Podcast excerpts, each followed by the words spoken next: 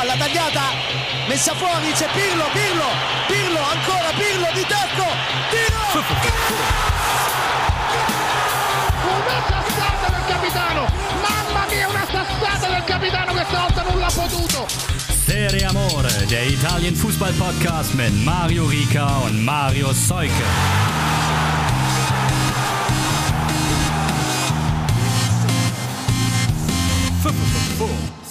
Ciao a tutti. Es ist die Krieg-Grusel-Folge Serie Amore. Ähm, in der Entstehung, aber auch in dem, worüber wir sprechen wollen. Lang gefordert, jetzt ist sie da und wie könnte es nicht passender sein, nach Halloween über die alte Dame, über Juventus zu sprechen.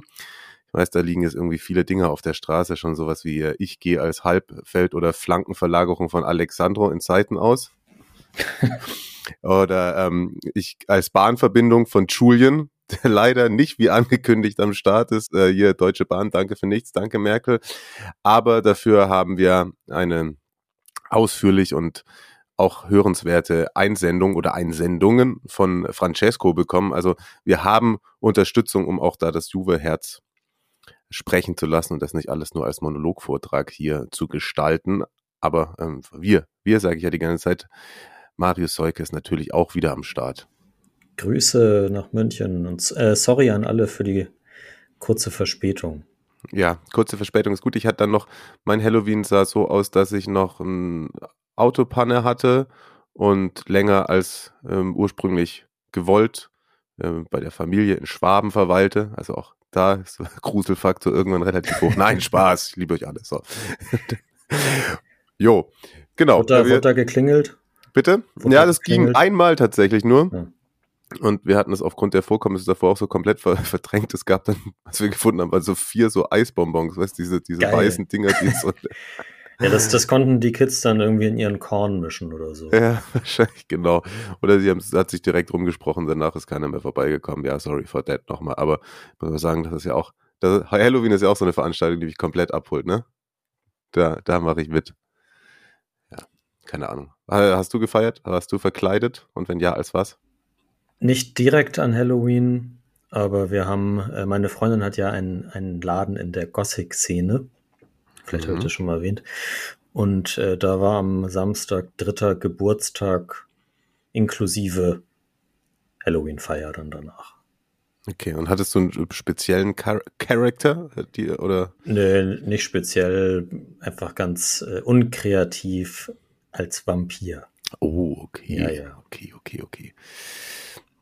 Nun gut, weil wir länger über Juve sprechen wollen oder dazu eben auch die eingeschickten Sachen euch nicht vorenthalten wollen, seht es uns nach, dass wir ansonsten, glaube ich, eher mal in so einem kompletten Schnellrutsch durch den vergangenen Spieltag gehen. Also natürlich kann man einmal wieder sagen, Napoli, ja, muss man, muss man groß noch was zu, äh, zu sagen. Ähm, Champions League wieder abgeliefert, Liga abgeliefert. Ich glaube, wenn sie jetzt am Mittwoch nicht mit vier Toren mindestens gegen Liverpool verlieren, dann haben sie auch den Gruppensieg. Ossiman zweimal getroffen, beides mal Assists von Quara, also der hat dann auch noch selber gescored und dann Ossiman noch einen Dreierpack gemacht, also ja. Da ist, da ist weiterhin einfach alles geil. Da ist komplett alles geil. Da gab es noch die Szene mit dem Trikot, ne? Dass äh, Quara ja da ähm, an einen, äh, glaube ich, georgischen Landsmann in die Kurve werfen wollte. Da Auf jeden Fall mit hingen da georgische Flaggen. Genau, ja. Ja. Und dann wurde es ihm stibitzt, aber der, für den das ursprünglich gedacht war, der hat es dann wiederbekommen. Mauri schrieb, dass sich da die Ultras für eingesetzt hatten. Sehr gut. Inter, wenn ihr das hört, ist wahrscheinlich die Partie sogar gegen die Bayern hier. Oh, ich habe sogar ein paar Interfans gesehen, als ich gerade mit äh, der wieder reparierten Karre nach München eingetrudelt bin. Dann ist das Spiel gegen die Bayern wahrscheinlich schon absolviert. Ähm, tut aber auch irgendwie nichts mehr zur Sache. Da ist man in der Gruppe weitergekommen und am Wochenende gefahrlos gegen Samp gewonnen. Dejan zurückgekehrt. Dejan, Entschuldigung. Aber Barella ansonsten- schon wieder getroffen. ja, ja, ja. Man könnte fast sagen, der ist in WM-Form. Hey. Hm. An anderer Stelle heute war zu Gast bei meinem Kollegen Max im Transfermarkt-Podcast über Serie A auch.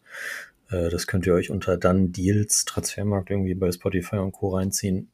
Gali Ein bisschen, bisschen, bisschen allgemeiner gesprochen. Mhm. Und ähm, haben wir so gesagt, vielleicht jetzt ist er halt in Topform und dann kann er jetzt ein bisschen, bisschen chillen so. Und wenn es dann im Januar wieder losgeht, dann hat er nicht dieses Loch im März wie, letzt, wie dieses Jahr. Vielleicht. Ah, okay. Ja, ja, ja. ja. Wird, äh, von dem Winterturnier in Amerika habe ich auch inzwischen nichts mehr gehört, oder? Nee, ich glaube, dass, also wenn das wirklich so stattfinden würde, dann wüsste man das mittlerweile. Aber ich, also, wenn, wenn ihr da was gehört habt, dass das noch weitergeht, äh, es war mal die Idee angebracht worden, dass alle Nicht-WM-Fahrer aus Italien da irgendwie, um hm. den Markt dort zu bespielen, äh, dahin jetten und da zocken könnten. Aber ich glaube nicht. Ja, ich glaube, das hat sich zerschlagen. Atalanta nach dem einen kleinen Knick gegen Lazio wieder zu Null gewonnen, 2-0 gegen Empoli und trotz verschossenen Elfmeters äh, durch die, die Tore von Hartebur und Lookman wieder in der Spur vor dann nächsten Samstag 18 Uhr. Alle Werder-Fans weghören. 18 Uhr kommentiere ich äh, Napoli gegen Atalanta. Oder ähm, Atalanta gegen Napoli. Wie rum ist spielt es eigentlich? Werder 1830? Werder spielt 1830 gegen Schalke. Ja. Und das ist ein Topspiel am Samstagabend, ne? naja, könnte auch Augsburg-Hoffenheim sein. In Bergamo ist das Spiel. Also da freue ich mich, wenn ihr zuhört. Ich glaube, weiß nicht, in der Champions League habe ich sehr viel italienische Vereine in der Konferenz gehabt. In der Serie A ist es, glaube ich, fast zwei Monate her, dass ich ans Mikro konnte, durfte, wollte. Nee, es kam halt, es war immer sehr viel Bundesliga und so. Aber freue ich mich sehr drauf, mit Christian Bernhard das Ganze dann zu begleiten. Die Fiorentina zweimal siegreich gewesen in der vergangenen Woche, das wollen wir uns auch nicht unterschlagen. In der Liga bei Spezia gewonnen und in der Europe Conference Liga oder wie auch immer man sie nennen möchte, hat man jetzt drei Siege in Folge. Ähm, Başakşehir hier geschlagen die stehen jetzt beide auf zehn Punkten und damit hat man am letzten Spieltag auch noch die Chance, Erster zu werden. Erster würde ja bedeuten, dass man sich so eine Zwischenrunde da in der Europa Conference League erspart. Und dann hatten wir Cremonese, die einen Punkt gegen Udinese holen. Das hat mich, also, wobei es sich irgendwie ein bisschen angebahnt hat jetzt bei, bei Udine. Ne? Also war vielleicht doch irgendwie ja. Bisschen, bisschen zu sehr gehypt vielleicht. Aber gut, ja auch zu Recht in der, es ist ja immer so in der Situation, ich meine, wenn die dann acht Spiele in Folge nicht verlieren und die Großen schlagen und so, ja. dann muss man das, muss man das ja auch so loben, wie es ist. Und ja, vielleicht ist das jetzt so ein bisschen wieder Normalität.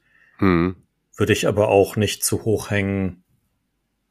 Gut, dann werden sie am Ende, das haben wir, glaube ich, auch nicht erwartet, irgendwie Fünfter oder so, sondern ja. schließen in den Top Ten ab oder so wenn es so weitergeht. Ja.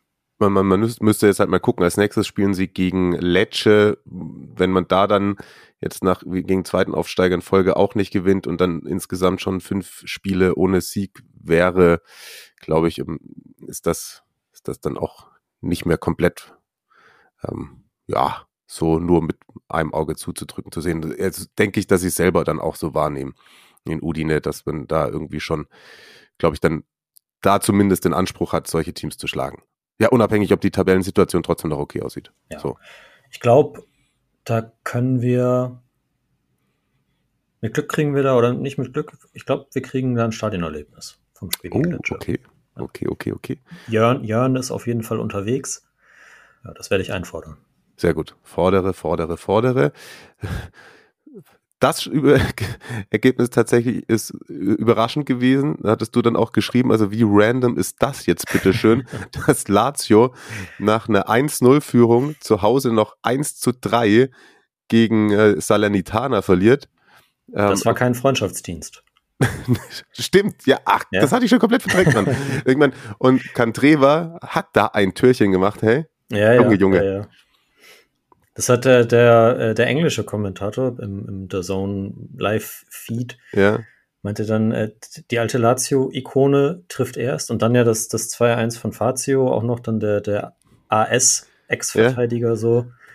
Nur die, die alten Haudegen haben es äh, Sari gezeigt. Es war ein, äh, ein römischer Abend sozusagen. Genau. Ja. Ich muss mal ganz kurz überlegen, wer hatte denn was? Irgendein ehemaliger Spieler hat sich sogar zu dem Tor geäußert.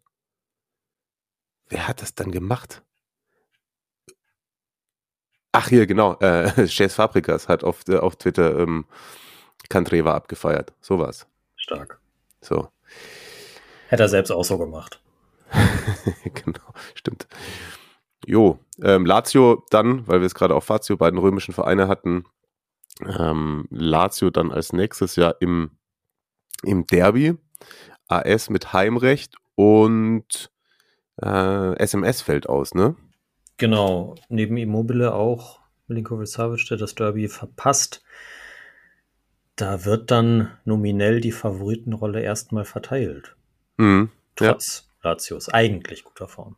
Ja, ja, definitiv, definitiv. Weil die, die Roma hat ja auch gewonnen, 3 zu 1 bei Hellas. Äh, ähnliche, ähnliche Torreihenfolge wie bei Lazio, also nur umgekehrt. Also, also die Roma, Roma lag 0 zu 1 zurück und hat noch 3 zu 1 gewonnen. Lazio hat 1 zu 0 geführt und 1 zu 3 verloren. So, ähm, Zaniolo, Volpato und El Sharawi haben da den Treffer von Davidovic, der ein Tor macht und 10 Minuten später rot sieht, egalisiert. Und wenn wir bei den beiden römischen Vereinen sind, vielleicht nochmal ein kurzer Abstecher in die Europa League. Lazio ist da in der Gruppe jetzt Tabellenführer mit acht Zählern, punktgleich auch mit Sturm Graz. Äh, liebe Grüße gehen raus.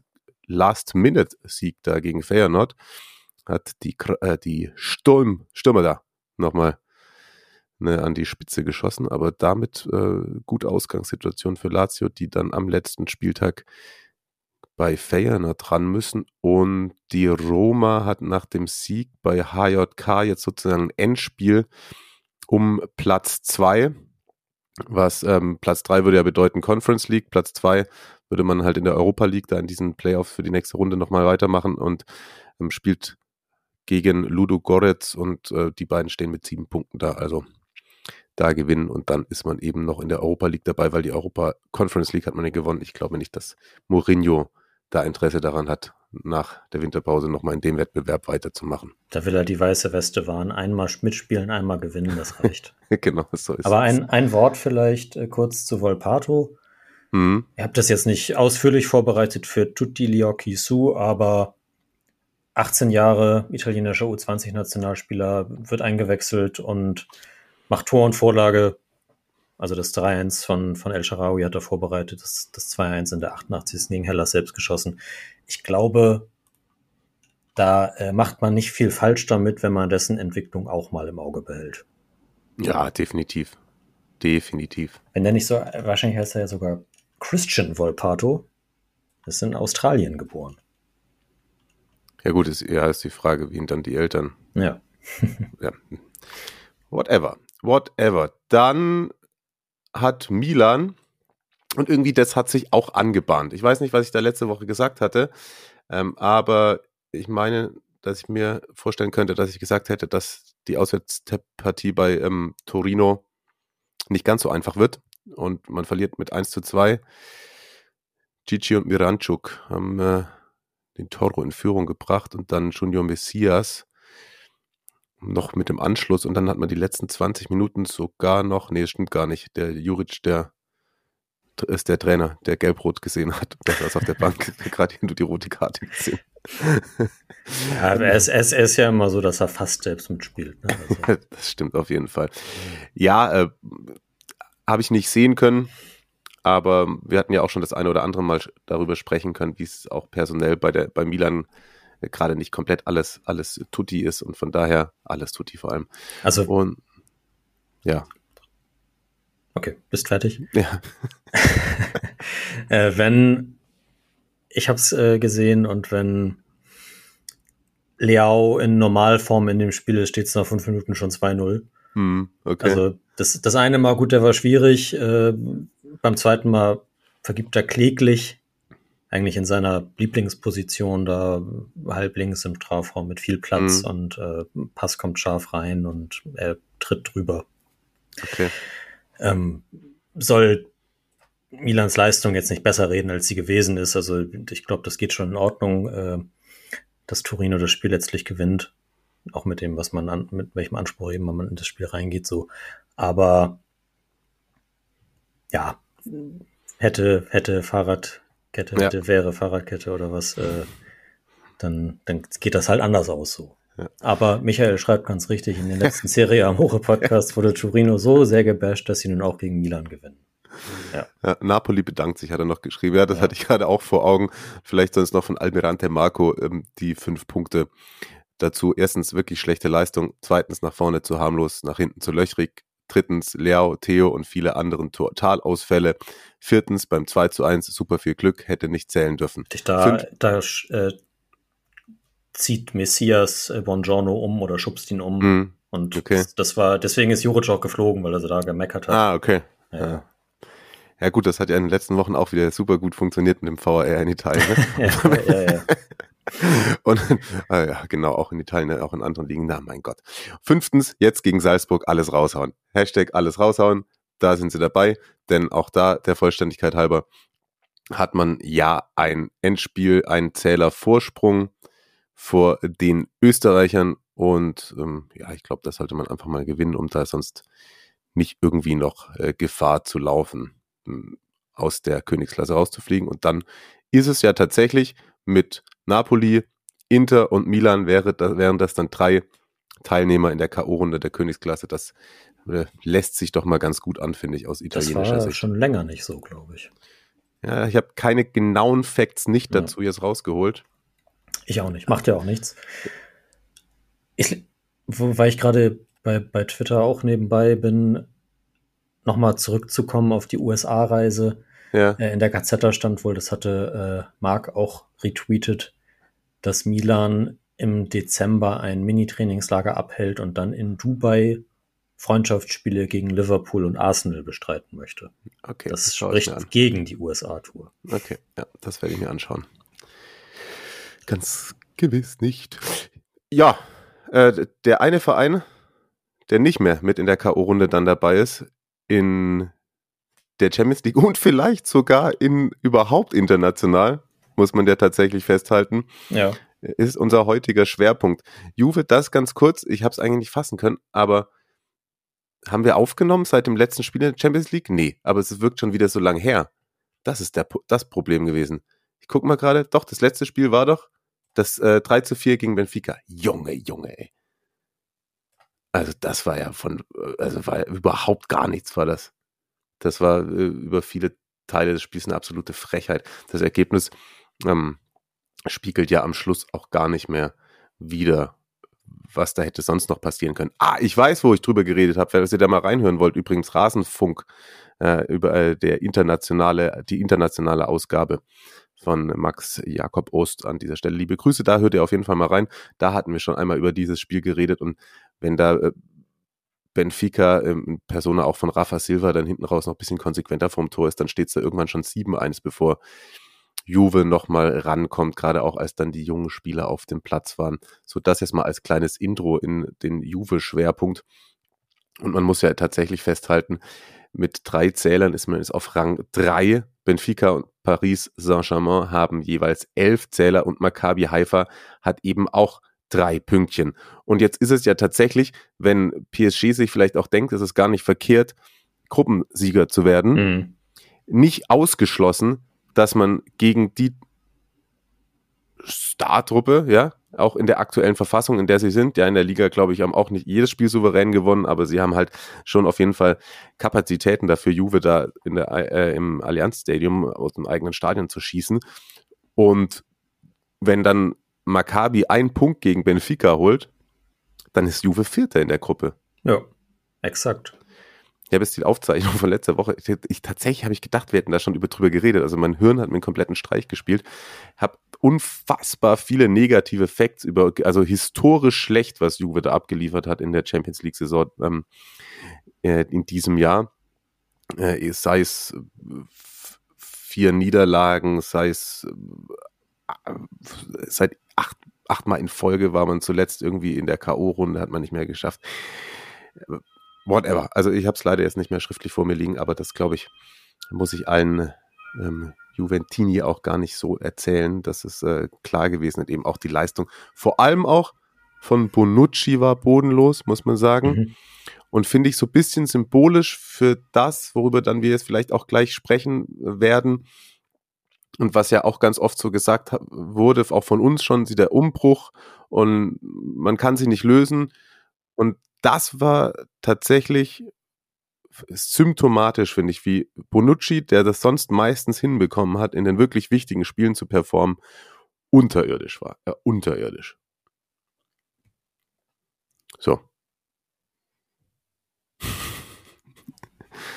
Ja, habe ich nichts hinzuzufügen. das, äh, das, das, das Spiel nicht gesehen, aber ich glaube, die, die Kommentare, die da auch aus der Community kamen, sprechen für sich. Ja. Und äh, dass, dass einige, unter anderem eben auch äh, Francesco, der uns ja ein bisschen was geschickt hat, danach auch gesagt hat, ich, ich muss das jetzt loswerden, so wem ähm, kann ich euch da was schicken, so ungefähr. Äh, mhm. Ja. Das ja, sagt, sagt im Grunde genommen alles. Einzige positive äh, Randnotiz, äh, herzlichen Glückwunsch zum 125. Geburtstag.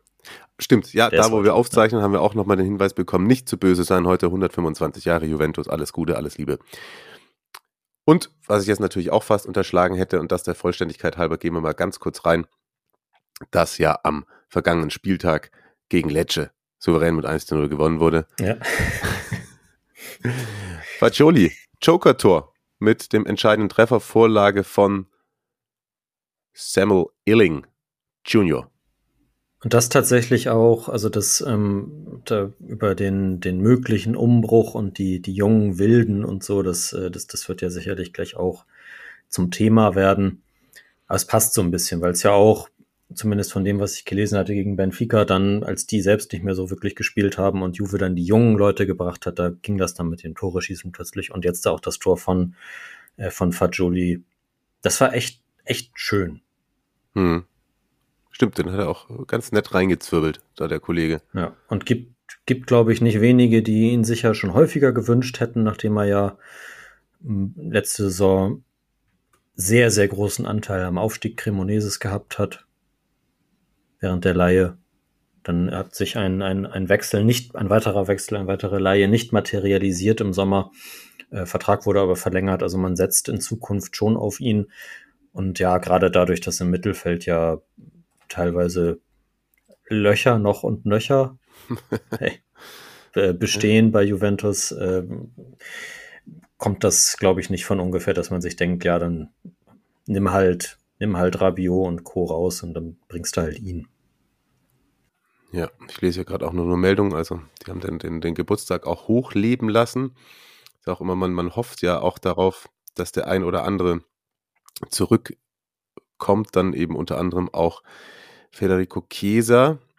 Ich bin gerade, sorry, hier googelt der Chef noch selbst, sagt man ja so schön, bin hier gerade noch einmal reingegangen und eine aktuelle Meldung ist, dass er während der WM in Katar hätten sie ihn gerne bei der U23 spielen lassen, aber das ist irgendwie nicht möglich, weil in der äh, fürs erste Team gemeldete Spieler das nicht dürfen in der Mitte einer Saison dann in die Serie C und zu den Next Gen zu gehen. Whatever. Ich glaube, das hätte ihm nämlich eigentlich ganz gut getan, da sich eine Spielpraxis zu sammeln.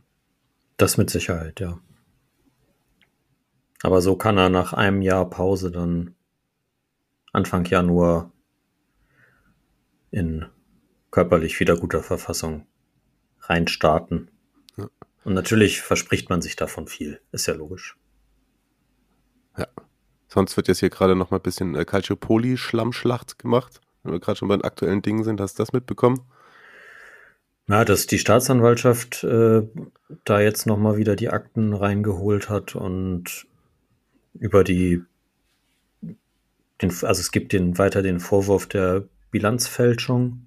Ja, ja, und vor allem das damals beim Calciopoli. Ach so, ja, das hatte jetzt, ja, jetzt hier, ja, genau, nee, nee, ja, das, das meinte ich gar nicht. Ich meinte, dass, okay. dass äh, Massimo Moratti ähm, äh, irgendwie in ähm, irgendeiner Zeitung wieder ein paar Sachen auch äh, in Richtung Juve losgelassen hat. Jetzt hat sich der ehemalige Juve-Präsident äh, Giovanni Gobolo Cicli nochmal gemeldet und meinte auch irgendwie, äh, dass im Übrigen ja Inter damals genauso schuld gewesen wäre und äh, gleichwertig bestraft hätte werden sollen. Äh, ich bin nicht in der Thematik, ich wollte gerade nur so ein paar Schlagzeilen reinknallen. Und wenn wir schon bei Schlagzeilen sind ähm, und bei Menschen, die zurückkehren sollten auf das Feld, ähm, ist auch irgendwie heute eine Meldung über Paul Pogba ähm, reingekommen, der sich ja dagegen äh, entschieden hatte, irgendwie sich äh, Behandlungen zu unterziehen, bestimmten. Auch da bin ich nicht im Thema drin, muss ich ehrlicherweise sagen. Das ist doof, eine Headline zu sehen, wenn man einen Podcast live aufnimmt und dann aber nicht genau was dazu sagen kann. Er wird auf jeden Fall die WM verpassen. Genau. So viel weiß ich.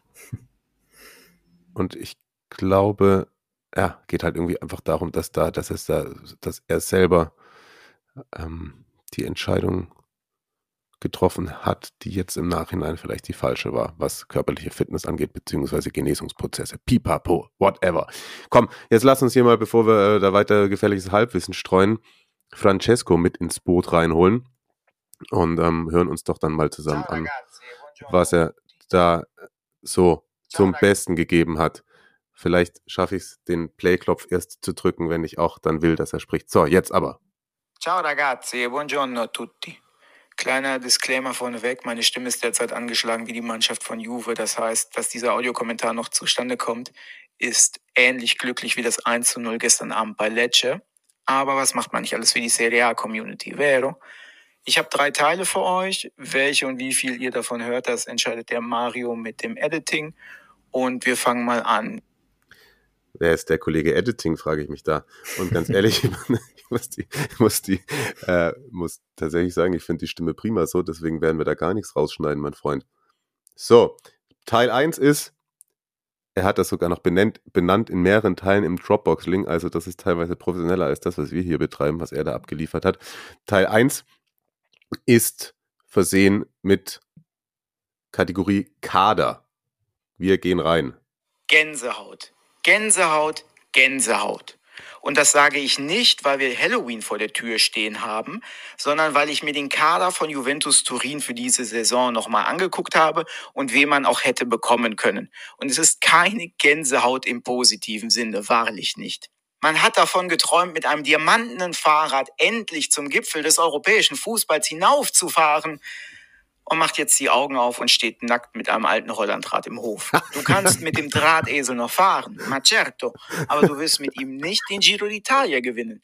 Und du kannst ihn polieren, wie du möchtest. Du wirst nicht darüber hinwegtäuschen können, dass du die Diamanten längst rausbrechen musstest, um dir eine neue Lampe und einen neuen Lenker zu leisten, während du aber gleichzeitig vergessen hast, dir neue Reifen zu kaufen, dafür aber jetzt fünf Pedale in der Schublade liegen hast. Der Kader der alten Dame hat drei grundlegende Probleme. Das erste ganz kurz, das ist jetzt schon, holt mich komplett ab, ist ja. überragend. Ich höre es ja. gerade jetzt zum ersten Mal, müssen wir auch dazu sagen. Es ist ähm, ganz fanta fantastisch. Ja, wir wollten live drauf reagieren und äh, das, das erinnert mich sehr an, an so die so, so blumige Artikel in den, in den Gazetten und so, ja. auch wie, wie mein Kollege in der Transfermarkt-Redaktion, der, der italienische Kollege, äh, schreibt, wenn er so Porträts und sowas schreibt, das ist also sehr, ja genau, also sehr blumig ausgedrückt. Das gefällt mm. mir auch sehr.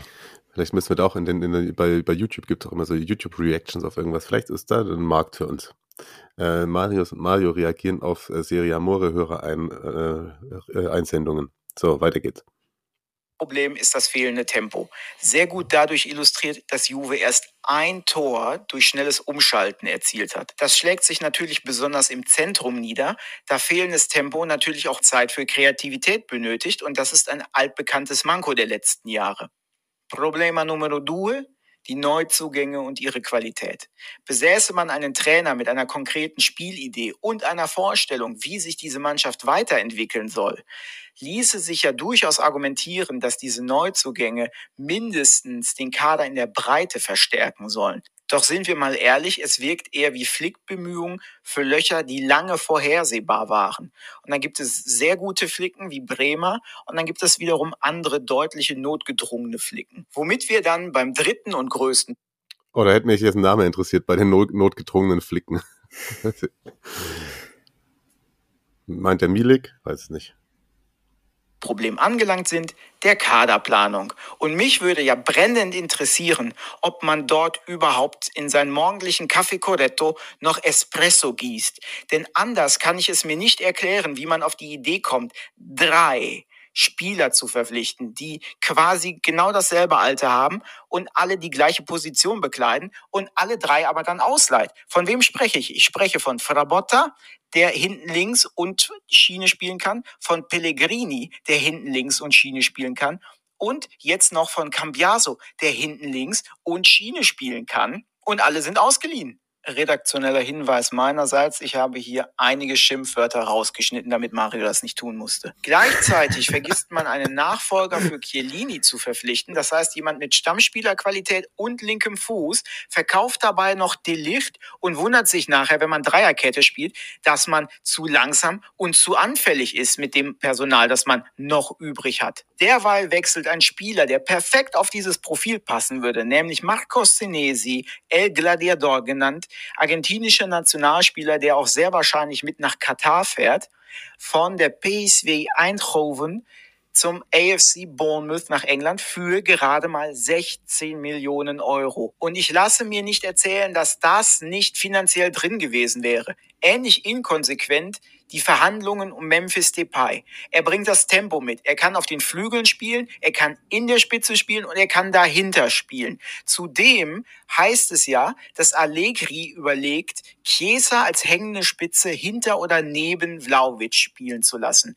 Doch oh. man weiß ganz genau, dass Chiesa bis zum Herbst oder bis zum Winter auf jeden Fall ausfallen wird. Das heißt, ich bekomme gleichwertigen Ersatz auf dem hohen Niveau, der zudem noch 1A-Lösung für andere andere Probleme sein kann. Und ich schlage nicht zu und verpflichte stattdessen einen Di Maria, weil der vielleicht von der Marke her ein bisschen besser ist. Der restliche Teil wäre viel Gefluche und Gestikulieren gewesen. Ich empfehle stattdessen einen Espresso zu trinken. Ich habe tatsächlich zu dem Part gar nicht so viel hinzuzufügen. Ich weiß nur nicht, dadurch, dass ich die anderen Sachen noch nicht gehört habe, an welcher Stelle die Fragen, die wir noch von Fabio dazu geschickt bekommen haben, reinpassen weil das mit dem Kader äh, wäre an der Stelle ja eigentlich, eigentlich, äh, es ist aber genau das, was Francesco sagt, ne? Also Fabio meinte, hatte mir geschrieben und da ja Fagioli jetzt im voll, voll an, an aller Munde ist und mal über die goldene Generation zu sprechen. Und äh, er wurde ja auch schon angepöbelt, also eben Fabio selbst, dass er Fagioli gefordert hat und äh, die auch die Mirettis, die Gattis, Verline de Winter, Rovella, dann gab es da noch Ake, da Kraxa oder da Kraka und ähm, Spieler mit anderem Potenzial wie Yildiz, der dann ähm, mal von Bayern kam und da würde er sich gerne mal so zum äh, auch würde er sich gerne an der Rolle von Netwet abarbeiten oder sollen wir uns an der Rolle von Netwet abarbeiten? Das verstehe ich nicht ganz. Können wir auch machen und warum eigentlich Agnelli an Allegri festhält, aber ich weiß nicht, ob das Francesco gleich noch fortführen wird.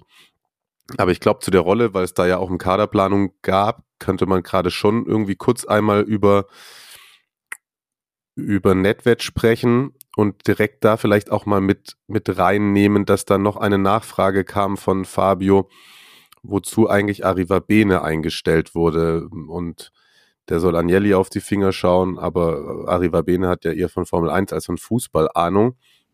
Ich glaube, da hast du ein ganz spannendes Interview gefunden gehabt dazu, ne? Genau, das war mit ihm selbst. Und also mit Arriva um, um das, selbst? Genau, um das einmal aufzudröseln. Äh, bei Juve werden die Entscheidungen, was Transfers anbelangt, von drei Menschen getroffen. Plus dann nachher noch eben Agnelli, der auch seinen Daumen hebt oder eben nicht. Ähm, wahrscheinlich, wenn sein guter Freund Pavel Nedved ihm sagt, wir machen das, dann hebt auch Agnelli den Daumen. Ähm, das, also die eine wichtige Personalie ist natürlich Pavel Nedved als äh, Board-Member und äh, Vizepräsident, der guckt sich die Spieler, die Juve verpflichten möchte, zusammen mit Federico Cherubini an, der lange Jugendchef bei Juve war und seit 2018 in der Rolle Sportkoordinator äh, tätig ist und dort quasi mittlerweile die Aufgaben übernimmt, die Fabio Paratici äh, für da, ja, wofür Fabio Paratici zuständig war, so. Äh, es ist kompliziert, ich kann es verstehen. Ja, ja, ja, ja. Und äh, bevor er eben zu Tottenham gewechselt ist. Und ähm, Arrivabene sagt von sich selbst, auch in diesem Interview, er weiß, er hat keine Ahnung von Fußball und er lernt jeden Tag jedes Spiel ganz viel, wenn er sitzt ja neben Nedved auf der Tribüne und äh, der erklärt ihm dann immer alles, was da so passiert. Mhm. Das ja aber auch völlig in Ordnung ist, wenn du bei einem Unternehmen der Größe von Juve jemanden an Transferentscheidungen beteiligst, der in erster Linie von Wirtschaft Ahnung hat und nicht nur vom Sportlichen. Das muss ich dann halt nur gut äh, ergänzen. So würde ich jetzt einfach mal sagen. Und ja. ich glaube, dass, äh, dass die sportliche Führung bei Juve seit dem Abgang von Beppe Marotta ein Problem ist, dass schon mhm. Paratici mit der Aufgabe, die er hatte, überfordert gewesen ist. Mhm. Vielleicht ist er da auch häufig, weil, weil Ronaldo ja zum Beispiel ein Agnelli-Transfer war, äh, den, den er unbedingt wollte, den er auch selbstständig in die Hand genommen hat. Ähm, vielleicht ist er, ja, vielleicht ist er da overruled worden und, und konnte sich gar nicht so durchsetzen oder, oder würde dann auch nicht für ihn sprechen in der, in der Rolle als Sportchef. Hm. Und vielleicht ist auch Federico Cherubini dieser Rolle nicht gewachsen. Das, was Francesco ja gerade, finde ich, ganz ja. gut zusammengefasst hat, spricht ja dafür, dass ja, sie zumindest, genau, äh, dass genau. sie da zumindest, also ich, vielleicht versteht ihr es jetzt ein bisschen besser, aber dass wir es erklären, bedeutet ja nicht, dass wir finden, dass die einen guten Job machen, so, ne? Nee, also, richtig. Das ist ja der Fall. Ja. Und ähm, ja, er schreibt dann noch, und das müssen wir ja gar nicht dazu noch sagen, wer alles für CR7 geopfert werden musste. Und ähm, stattdessen irgendwie dann auch ein Demiral, Romero, bla bla bla, Dybala und so Sachen äh, dann halt nicht geklappt haben. Ich glaube, da gibt es im Übrigen auch bei Done Deals eine Folge, wenn man irgendwie mal über Ronaldo und das, was das, was für Juve bedeutet hat, reinhören möchte, empfehle ich die euch ganz, ganz wärmstens, weil das Thema jetzt nochmal aufzumachen, ist, glaube ich, auch den genau. Rahmen sprengend. Und da haben wir zusammen, wir beide zusammen mit Carsten Fuß und, und Max von Transfermarkt darüber gesprochen.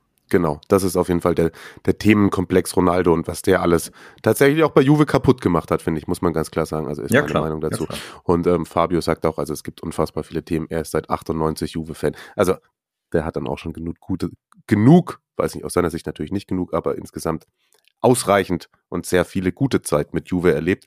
Aber jetzt gerade ist es halt eben deutlich anders.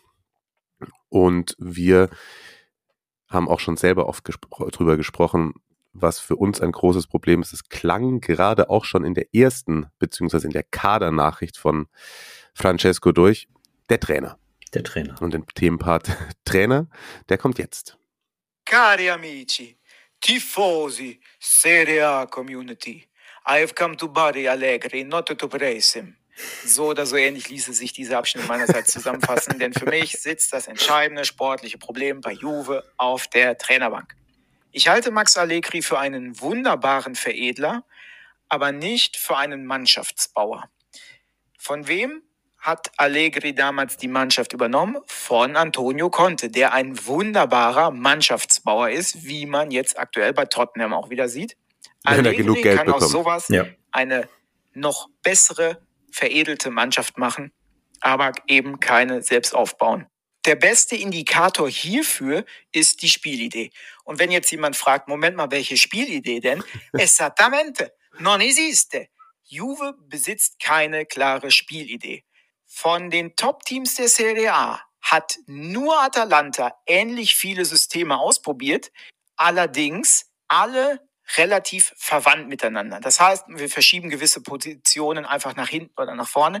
Juve hat insgesamt sieben Stück ausprobiert und auf die Minutenzahlen gerechnet signifikant vier Systeme versucht. Die anderen maximal zwei.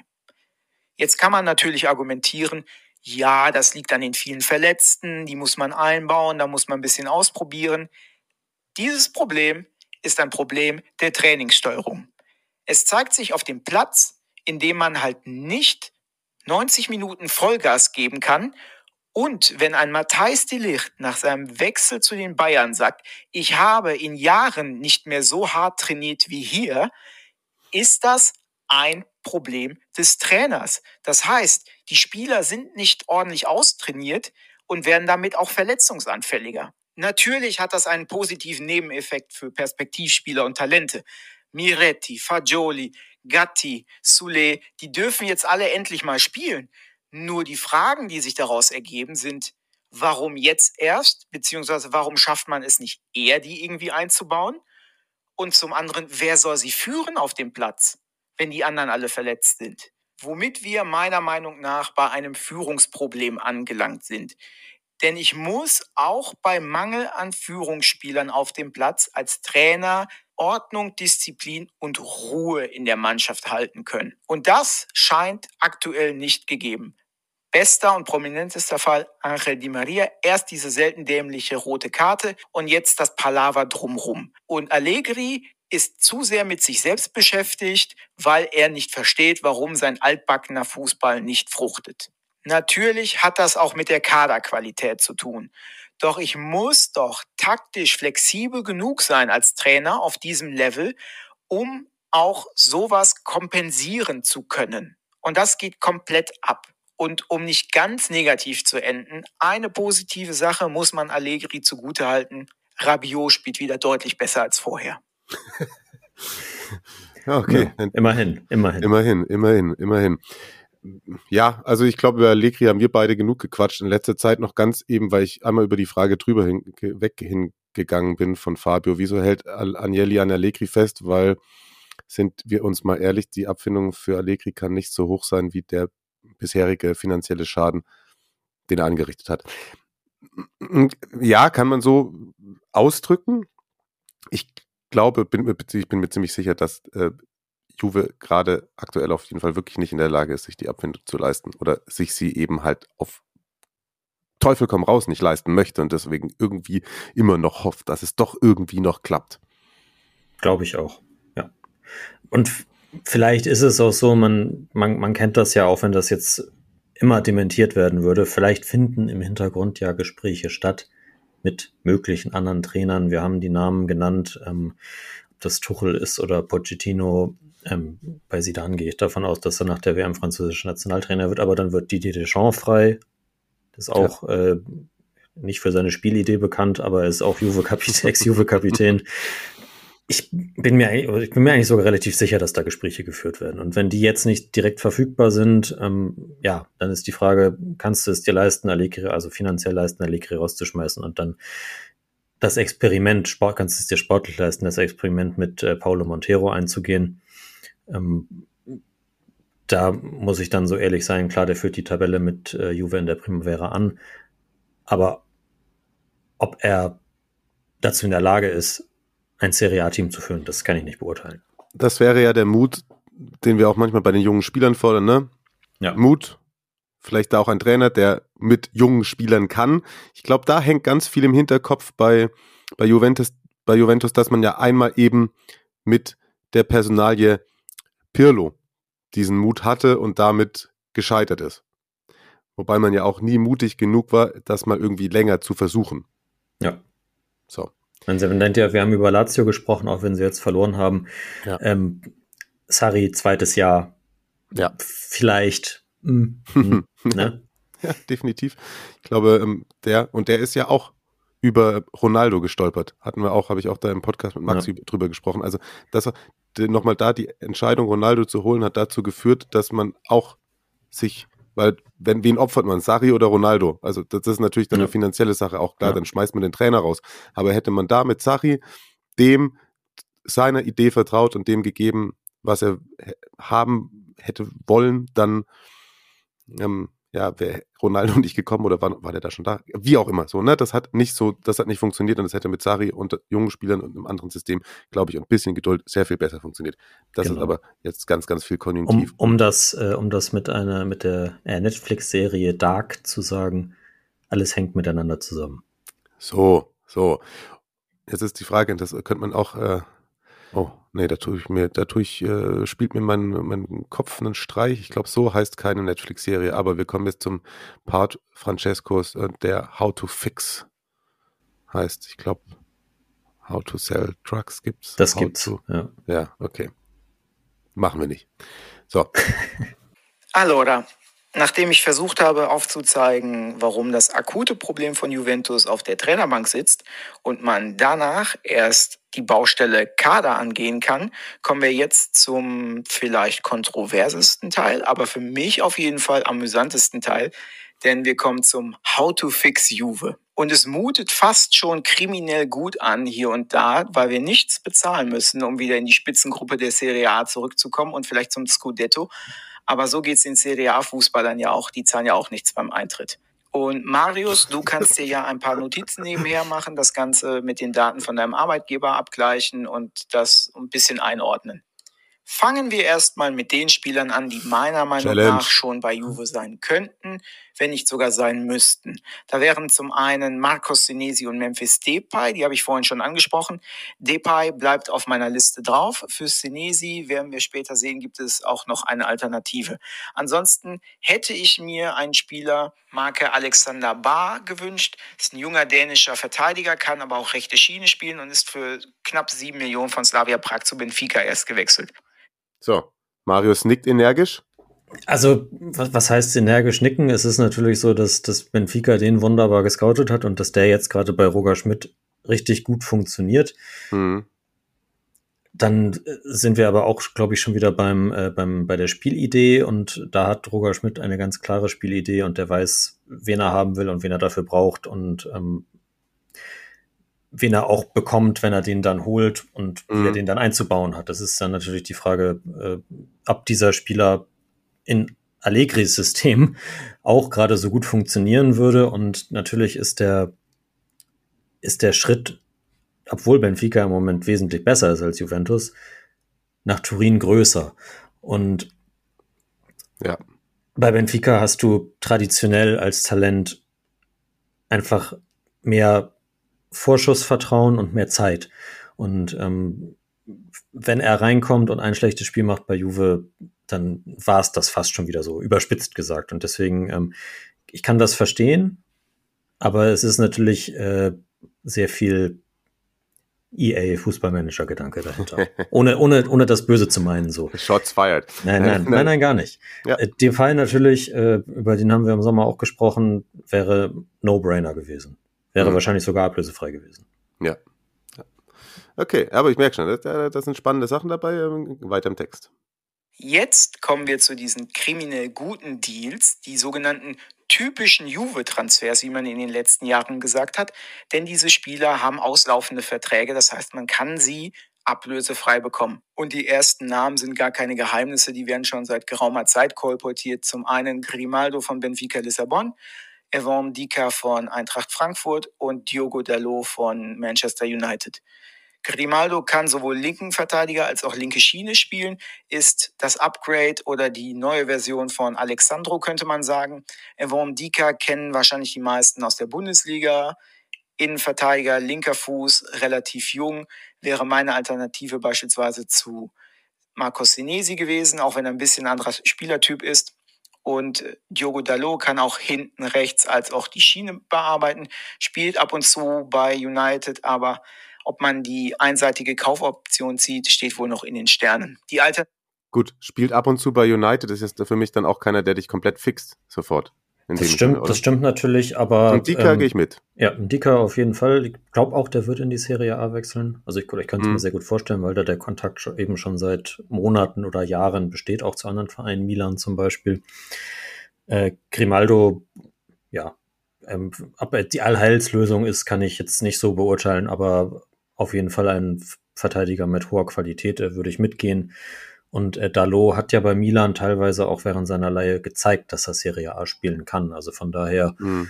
ähm, sind das Sachen natürlich, die Sinn machen. Und wenn die, aber auch dazu ablösefrei ist natürlich nicht Nicht umsonst. gleich umsonst. Ja. Genau. Ja. Äh, Handgelder und so weiter kommen dazu, gerade wenn, also Dalot spielt schon in der Premier League, der bekommt Mhm. auch ein entsprechendes Gehalt. Das musst du dann auch natürlich berücksichtigen. Alternative dazu meinerseits, wenn das nicht klappt, wäre Colin Dagbar von Strasbourg. Ist aktuell ausgeliehen von Paris Saint-Germain, auch 23, 24 ungefähr, kann ebenfalls hinten rechts als auch auf der Schiene spielen, ist dort meines Erachtens eigentlich ein bisschen stärker und hat auch einen auslaufenden Vertrag, wäre sehr parallel einsetzbar zu Pellegrini auf der linken. Der letzte Name auf meiner Liste mit Spielern, deren Verträge auslaufen, ist ein Mann von Real Madrid. Flügelspieler links und rechts durchaus einsetzbar. Ein paar Defizite vielleicht im Tempo für die Position. Technisch dafür umso besser. Ob Real mit ihm verlängern will, weiß ich nicht, aber es wäre für ihn sportlich sicherlich an der Zeit und ganz gut, mal einen Tapetenwechsel in Betracht zu ziehen. Die Rede ist von Marco Asensio. Okay. Ja, ist, äh, ist ja Milan auch dran gewesen, äh, sagt man sich. Bringt vieles mit, keine Frage. Würde, glaube ich, auch in der Serie A gut funktionieren. Ähm, mhm. beziehungsweise habe ich eigentlich überhaupt keinen Zweifel dran. Äh, aber Real will verlängern. Und okay. er will auch bei Real verlängern. Okay, okay. Ja, hörst du. News, News, äh, Marius weiß Bescheid. So, weiter geht's. Und der letzte Name für eine kurzfristige Verstärkung von Juve gehört einem Uruguayer. Er ist Innenverteidiger mit 32 Jahren, absolut erfahren und spielt derzeit in Portugal bei Sporting Lissabon. Sein Name ist Sebastian Coates. Er ist groß, er ist stark, er bringt die nötige Ruhe und wie gesagt Erfahrung mit um die Position in der Mitte zu übernehmen, wenn man mit einer Dreierkette spielt, quasi eine neue Idee oder Variante von dem, was Basali vor ein paar Jahren gespielt hat. Für eine Mittel. Ganz kurz, ich hätte, ich würde mit deinen Juve-Stelle, ich würde da eher so Juve-Transfer für, wäre für mich eher Pepe. Als langfristige Perspektive stehen natürlich noch weitere Namen auf meiner Liste, unter anderem Nicolo Sagnolo, Mattia Lovato oder Josko Guardiol. Aber das führt an dieser Stelle zu weit und zum anderen macht meine Stimme langsam schlapp. Schauen wir uns also zum Schluss an, in welchem System wir spielen. Auch wenn ich persönlich ein 4-3-3 bevorzugen würde, spielen wir hier etwas, was sich schnell und relativ leicht implementieren lässt und zudem auch variieren lässt, je nach taktischem Bedarf. Also wir spielen ein 3-5-2 mit hängender Spitze.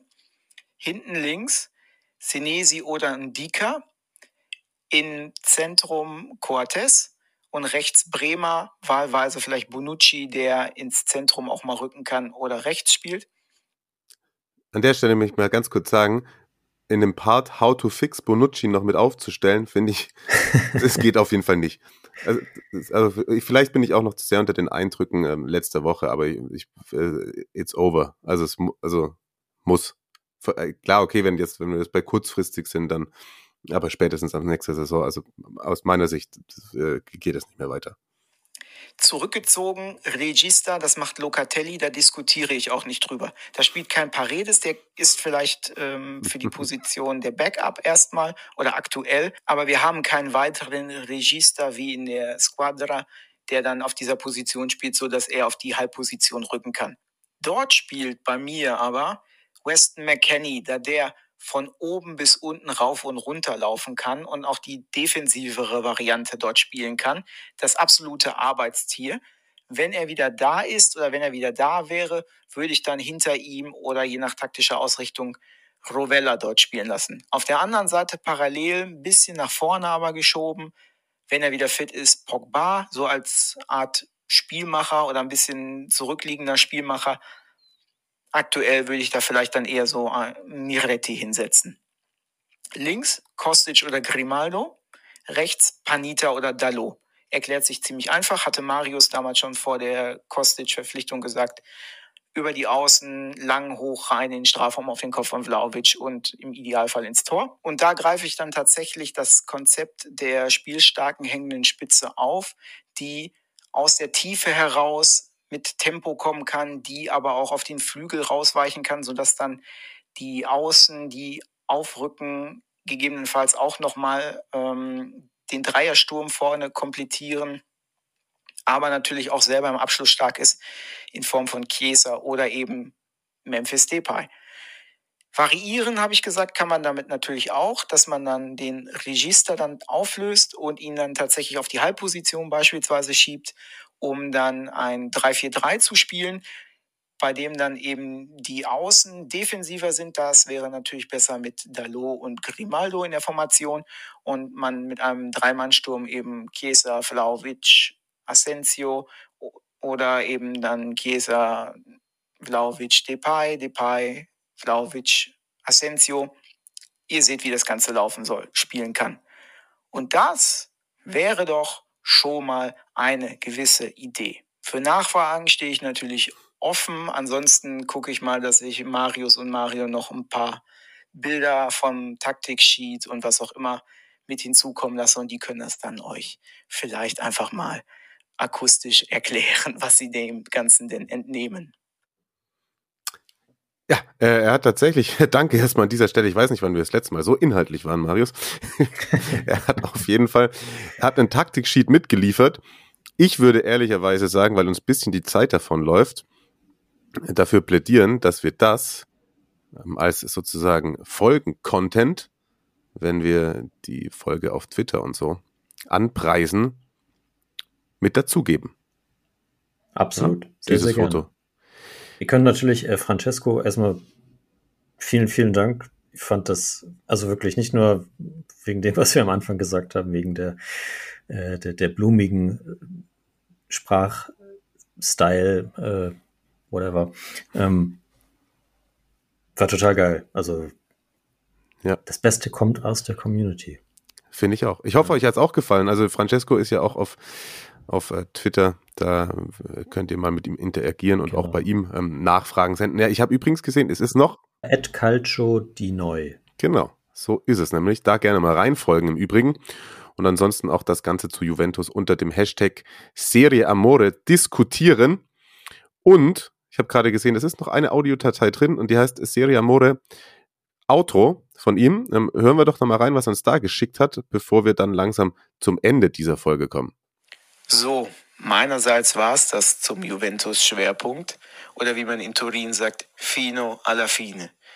Ich hätte noch über so vieles reden können, welche Spieler ich nicht abgegeben hätte, welche Spieler ich noch holen wollen würde, welches System man dann spielt, in welchen Taktiken und, und, und.